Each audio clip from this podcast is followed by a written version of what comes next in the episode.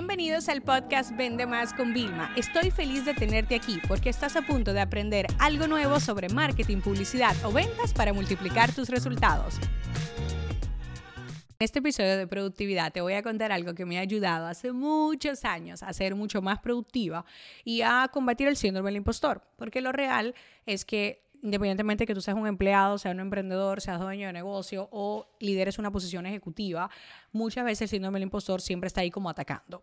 Si no es una vez que estamos combatiendo el síndrome del impostor que nos sentimos, no tengo el conocimiento suficiente, no tengo la experiencia suficiente, alguien ya lo habrá hecho mejor, nuestros competidores lo hacen mejor. Por otro lado, a veces el ego, ¿no? Bueno, nosotros somos los mejores y utilizamos inclusive tópicos al momento de escribir nuestra comunicación que son así, somos los mejores, lo más completo. Entonces hay que llegar a un balance.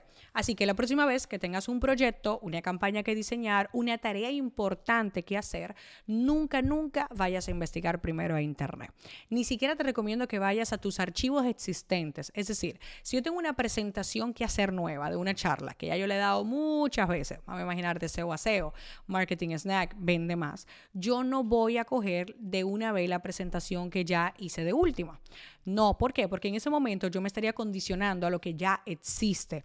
Entonces, en ese momento lo que tú necesitas es sentarte con un papel, una hoja de lápiz y papel y ponerte a ver ahí y escribir tus ideas, la estructura. O, por ejemplo, en mi caso como speaker, yo ya tengo muy presente lo que yo doy, qué nuevas cosas puedo traer. Entonces, hacernos preguntas importantes.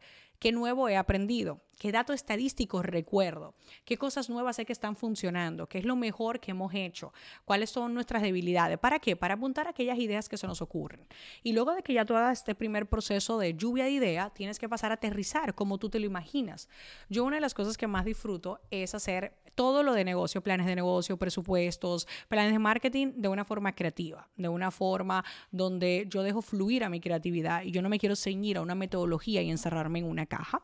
Entonces, después de que tú hagas esto, entonces primero, ¿vale? Después de hacer eso, o el paso número dos es ir a ver qué tenemos. ¿Ok? Hay una de las frases que a mí me gusta y es, ¿qué es lo mejor que puedo hacer hoy con los recursos que yo tengo? Ya yo he definido mis ideas, las nuevas iniciativas. Entonces ahí buscamos qué tenemos de base.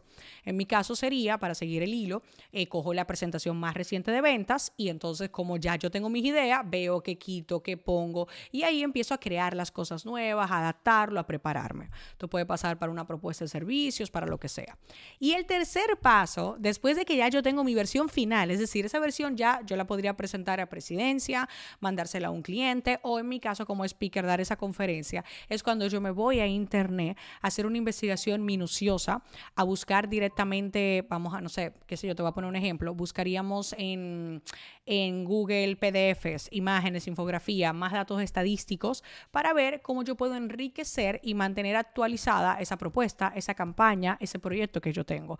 Pero nunca, nunca condiciones tu creatividad queriendo de una vez ir al archivo o ir a la investigación. No. Primer paso, aterriza las ideas que se te ocurran y ponte un contador. Deja que ese proceso creativo no tenga de tiempo ilimitado, sino sea primero una sesión de 30 minutos, de 45 minutos y luego ya entonces buscamos los recursos existentes y por último nos vamos a internet a compararnos. Porque en la vida, si te vas a comparar, que sea para ganar y no para perder.